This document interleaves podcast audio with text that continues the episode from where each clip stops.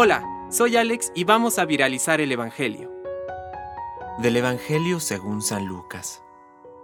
Jesús les dijo entonces esta parábola. Si alguien tiene cien ovejas y pierde una, ¿no deja acaso las noventa y nueve en el campo y va a buscar la que se había perdido hasta encontrarla? Y cuando la encuentra, la carga en sus hombros, lleno de alegría, y al llegar a su casa llama a sus amigos y vecinos y les dice, Alégrense conmigo, porque encontré la oveja que se me había perdido.